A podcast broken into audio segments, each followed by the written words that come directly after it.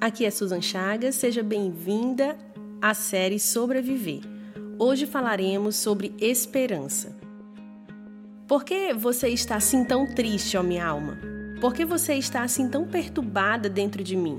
Ponha a sua esperança em Deus, pois ainda o louvarei. Ele é o meu Salvador e o meu Deus. Salmos 42, 11. Esperar definitivamente não é a posição mais confortável que alguém pode estar. Estamos sempre querendo que as coisas aconteçam no nosso tempo.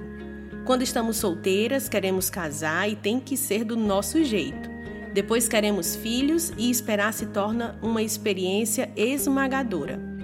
Ou quando recebemos um ainda não do nosso esposo, líder, chefe, nos desesperamos, pois nos sentimos imobilizadas. Quantas vezes estive em momentos da minha vida que a única coisa que eu poderia fazer era não fazer nada, não tinha escolha, não haviam saídas a não ser esperar.